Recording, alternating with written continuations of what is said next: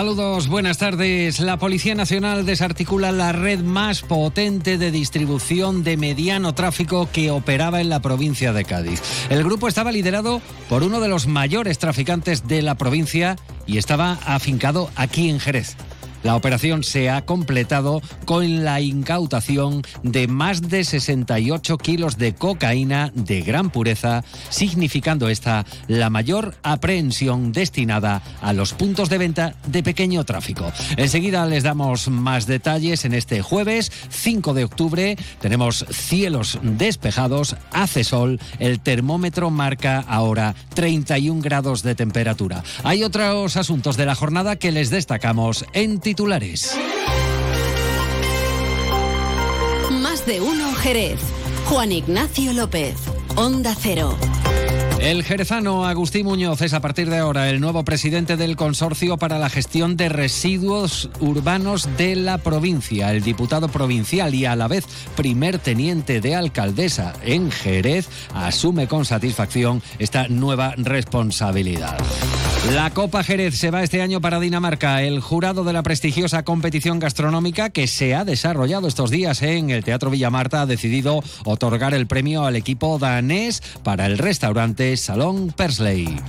Se restituyen los técnicos en cuidados de enfermería del turno de noche en el Hospital de Jerez. Lo asegura el Sindicato de Técnicos de Enfermería, que señala además que la gerencia del hospital redujo en el mes de junio a la mitad la plantilla de este servicio en el turno de noche.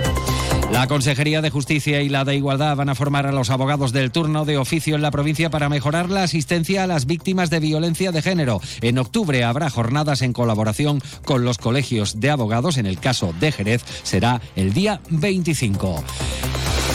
Y hoy jueves la consejera de Agricultura Carmen Crespo asiste al Congreso de Asaja Cádiz organizado para elegir a un nuevo presidente tras la salida de Pedro Gallardo para formar parte del Congreso de los Diputados. Por cierto, que la consejera ha firmado esta mañana junto a César Saldaña un convenio para la estrategia de apoyo y promoción a los viñedos del Marco.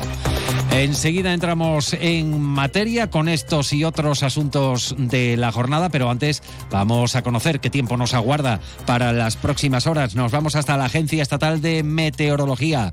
Laura Vila, buenas tardes. Buenas tardes. Hoy las temperaturas se mantienen con pocos cambios, con 35 grados en arcos de la frontera. El viento es de levante más intenso en el área del estrecho, donde se esperan rachas fuertes y el cielo en general está poco nuboso despejado, salvo por intervalos de nubes bajas en el área del estrecho estrecho. Mañana las máximas subirán ligeramente y alcanzarán 35 grados en Arcos de la Frontera, 30 en Cádiz y 25 en Algeciras. El cielo estará poco nuboso con intervalos de nubes altas, salvo en el estrecho donde se espera nubosidad de tipo bajo y que puede dejar precipitaciones débiles y el viento será moderado de componente este más intenso y con rachas muy fuertes en el área del estrecho y en zonas de la Campiña y de Grazalema. Es una información de la Agencia Estatal de Meteorología.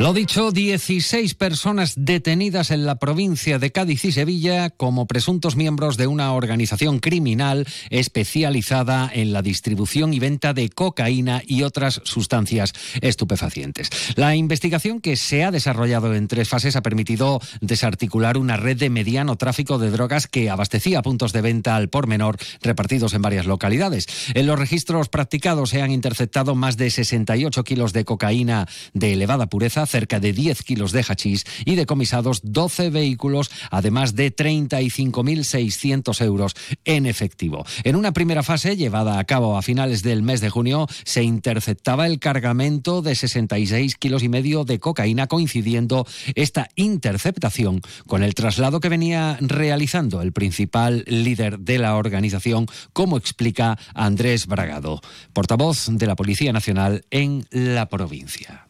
Así es, el grupo estaba liderado por uno de los mayores traficantes de la provincia, fincado en Jerez de la Frontera y que hasta la fecha no había sido detenido. La operación se ha completado con la incautación de más de 68 kilos de cocaína, siendo esta la mayor aprehensión destinada a los puntos de venta de pequeño tráfico. A finales de julio, una vez asegurada la incautación, recabadas uh, suficientes pruebas incriminatorias, se desarticularon los eslabones intermedios de distribución actuando en Cádiz, en Sanlúcar de Barrameda, en Sanlúcar la Mayor y aquí en Jerez. En esta fase se, intervino, un total de un kilo con 65 de cocaína y nueve kilos y medio de hachís, decretando el inmediato ingreso en prisión de los investigados. Finalmente, en la última y tercera fase, en el mes de agosto, se procedió a la detención de las personas que integraban los eslabones intermedios de la trama y localizando al líder de la misma. Estaba afincado aquí en Jerez y hasta la fecha no había sido detenido. El balance de la operación se cierra con un total de 13 registros, 16 detenciones, decretándose de inmediato el ingreso en prisión de los principales investigados. La investigación continúa abierta para tratar de descubrir la participación de otras personas y su presunta responsabilidad penal. Una de la tarde y 41 minutos, la consejera de Agricultura, Pesca, Agua y Desarrollo Rural, Carmen Crespo, y el presidente de la Conferencia Andaluza de Consejos Reguladores de Denominaciones de Origen e Indicaciones Geográficas Protegidas, César Saldaña, han suscrito esta mañana un convenio para poder impulsar la estrategia del viñedo del Marco de Jerez. El objetivo del conocido como Plan de Viñas persigue la rentabilidad y la competitividad del viñedo del Marco de Jerez manera que se aseguren tanto el cultivo de la vid como el suministro de la uva necesaria en cantidad y calidad y que por tanto el cultivo siga siendo atractivo para los agricultores. Se trata, por tanto, de determinar en el documento el diagnóstico del sector, su evolución previsible, un análisis de las debilidades y también de las fortalezas de la viticultura de Jerez, la identificación de los objetivos estratégicos y la propuesta de plan de acción Llegamos así a la una de la tarde y 42 minutos. Por cierto, esta mañana Carmen Crespo ha asistido a esta firma de este convenio, pero a esta hora se encuentra en el Congreso de Asaja Cádiz, organizado para elegir a un nuevo presidente, tras la salida de Pedro Gallardo para formar parte del Congreso de los Diputados. Por cierto, que el ahora diputado popular por Cádiz ha comparecido esta mañana en Jerez junto a la alcaldesa María José García Pelayo para criticar las maniobras de negociación que está llevando a cabo el presidente del Gobierno España, Pedro Sánchez, de cara a la investidura. Se refieren a una posible amnistía a independentistas eh, condenados. Pedro Gallardo avanza ya que en la votación no se abstendrán y votarán en contra de la investidura como presidente del Ejecutivo de Sánchez. No vamos a tampoco abstenernos porque el señor Sánchez tampoco se abstuvo ante el, partido más votado, ante la lista más votada tuvo una oportunidad, que fue abstenerse, fue eh, seguir con los pactos de Estado como se había hecho eh, desde siempre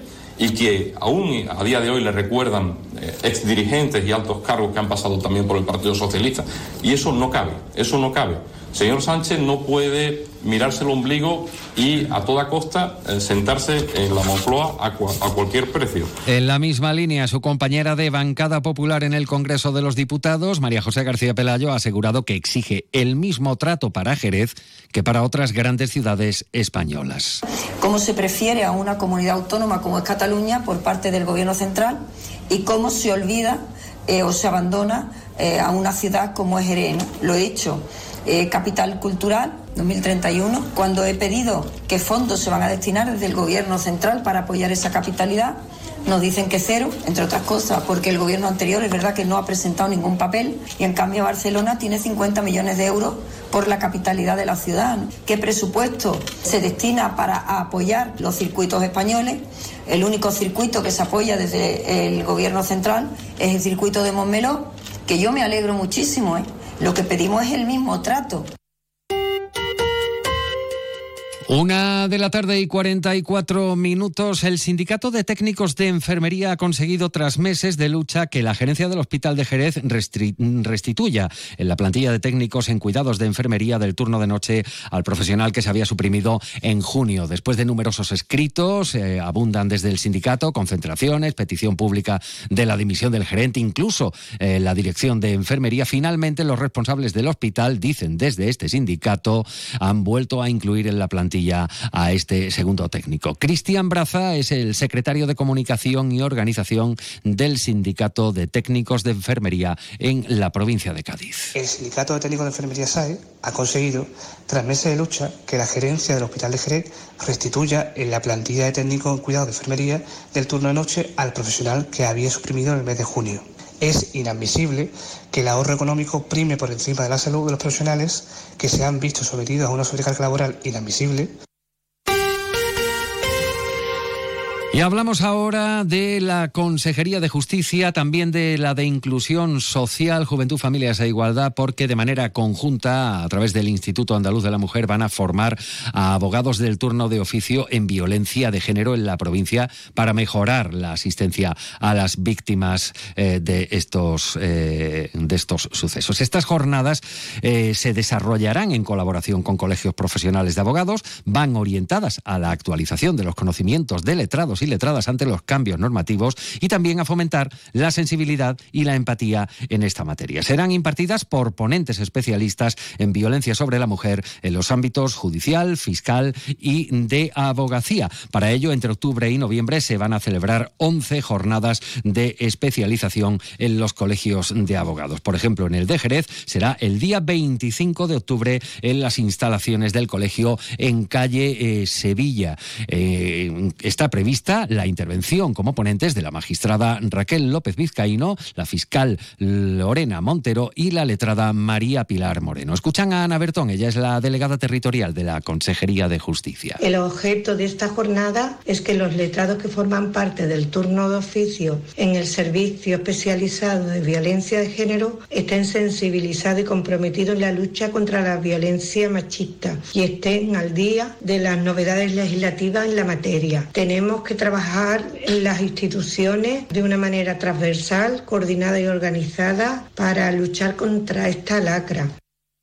Y vamos ahora con un nombre propio, el de Agustín Muñoz, es el primer teniente de alcaldesa en el Ayuntamiento de Jerez, es eh, bueno, pues también diputado provincial y ha sido ahora elegido nuevo presidente del Consorcio para la Gestión de Residuos Urbanos en la provincia de Cádiz. La designación se ha producido en la reunión de una Junta General extraordinaria del organismo consorciado en la que han participado numerosos alcaldes y concejales de los municipios que lo integran. Entre los asuntos tratados cabe destacar la aprobación de la liquidación presupuestaria de 2022 que arroja un resultado positivo de 800.000 euros. Eh, por otro lado, los miembros de la Junta dieron el visto bueno a la aprobación de varios proyectos a desarrollar en la planta de Miramundo situada en Medina Sidonia. Y esta es la valoración, primeras impresiones de Agustín Muñoz tras su elección. Con la responsabilidad de llevar a cabo los proyectos que suponen el avance en las instalaciones y en el servicio de esta gestión ¿no? para residuos urbanos y son proyectos que tenemos que ir culminando, que se presentaron también ya en la, en la Junta General y ese es el principal objetivo, avanzar en, las nuevas instalaciones que se pretenden en Miramundo y continuar con la prestación de ese servicio a los entes consorciados de la mejor manera. Una de la tarde y 48 minutos y ya está en marcha una nueva edición de la campaña Cádiz Vale Más, lo que en principio fue una iniciativa de la Diputación para tratar de levantar los negocios hosteleros tras el confinamiento a raíz de la pandemia COVID, cuando la hostelería estuvo cerrada. Eh, bueno, pues cumple su tercera edición. Ya saben, se trata de vales con los que los consumidores se pueden beneficiar de una bonificación del 50% con un tope de hasta 50 euros de descuentos. Antonio de María es presidente de Oreca. Es ya la tercera edición es un proyecto que se puso con motivo del COVID, pero que luego se ha demostrado que viene bien para la ciudadanía, también para el comercio y la hostelería. En principio tendrán prioridad para la obtención de los bonos las poblaciones de menos de 40.000 habitantes. Y escuchen esta voz. Bueno, yo quería escribir sobre mm, todo ese, ese... Es la voz de María Dueñas, que se encuentra en Jerez. Ayer participaba también en Copa Jerez en un foro organizado en el Teatro Villamarta. Llegamos a la hora del relevo continúa la información aquí en Onda Cero, todo actualizado en ondacero.es. Onda Cero Andalucía, sobre todo.